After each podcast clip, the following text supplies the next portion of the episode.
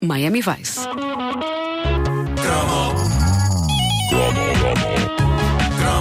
O que está a ouvir é uma repetição. É uma repetição. Se houver referência a coisas que já aconteceram, não é estupidez. É uma repetição.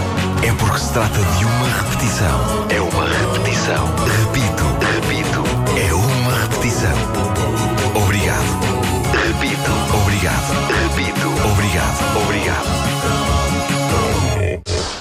Durante algum tempo da minha juventude, os meus modelos, aquelas pessoas que eu queria ser quando fosse ligeiramente maior, eram Crockett e Tubbs. Sim, os dois polícias da série Ação em Miami, Miami Vice no original.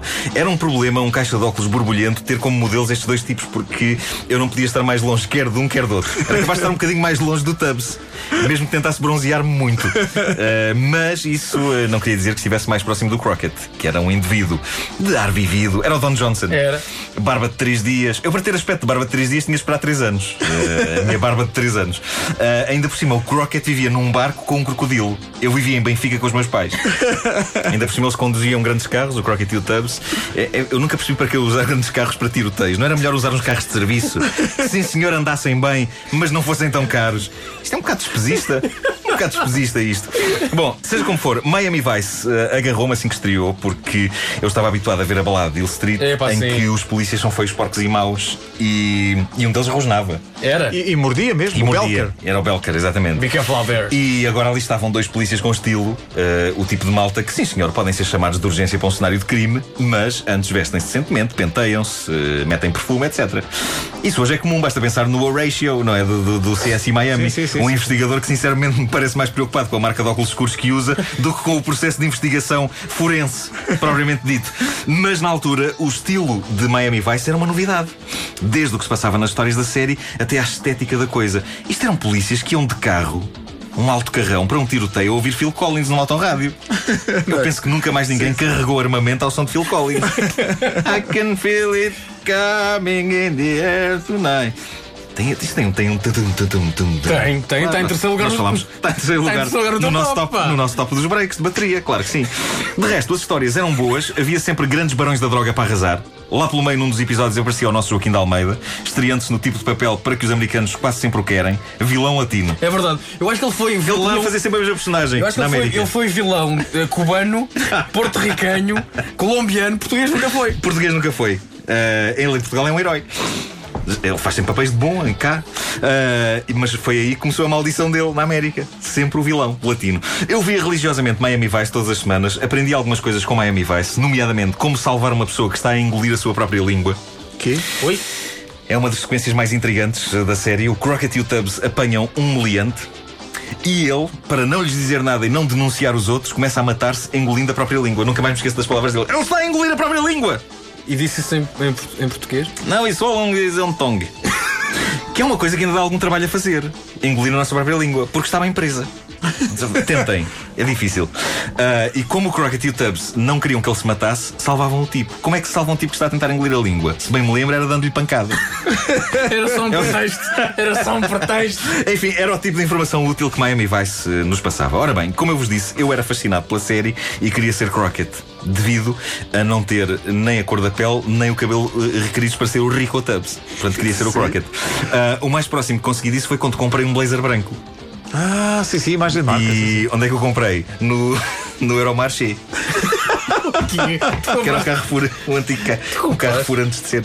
Compraste um blazer Sim, sim, branco. sim. Eh, daqueles que dá para usar com as mangas arregaçadas e que, e que tem, tem chumaços tão grandes nos ombros que dá para pousar neles toda a coleção de livros da Agatha Christie. E olha que aquela mulher escreveu que se desunhava. Bom, ah, a questão é Pá, tu tens de trazer o blazer. já não tenho isso. Sim, Pá, não favor. tens, tens. Tens, tens. Eu vou desabafar convosco um dos momentos mais traumáticos da minha juventude, ok? Respeito. Eh, a questão é que eu, por um lado, queria usar aquilo. Por outro, achava que aquilo era bom demais para um caixa de óculos que passava a vida a usar anoraks e calças de bombazina a usar. Eu não sabia se merecia aquele blazer branco, a grande questão é essa. E por isso tinha-o bem guardado e não saía com ele. Ok?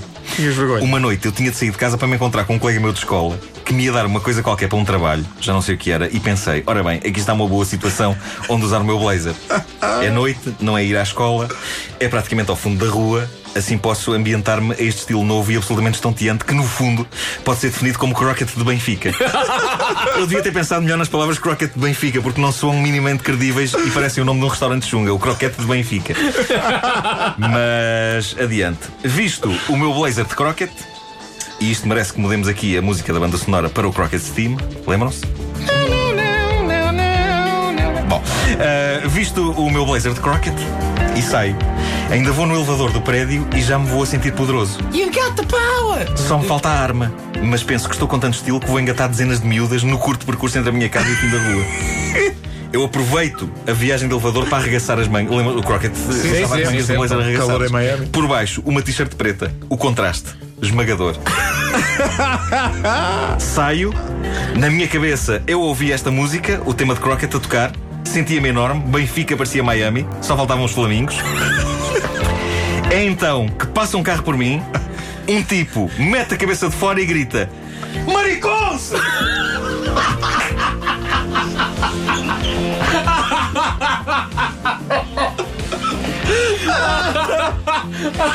Escusado será dizer que fui em t-shirt o resto do caminho e também que nunca mais aquele casaco tocou o meu corpo. E também que ainda hoje penso duas vezes antes de arregaçar as mangas do que quer que seja.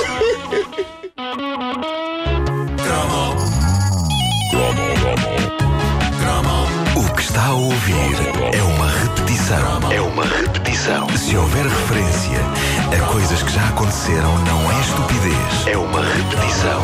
É porque se trata de uma repetição. É uma repetição. Repito, repito. É uma repetição. Obrigado. Repito. Obrigado. Repito. Obrigado. Obrigado. O mítico cromo do Miami Vice, que Vasco também teatralizamos ao vivo nos espetáculos da caderneta em É Lisboa verdade, no Porto. senhor. Muito bom. É muito verdade. bom. A caderneta de cromos, mesmo os cromos repetidos, é uma oferta Montepio Poupança complementar. Nesta poupança, o prazo é seu.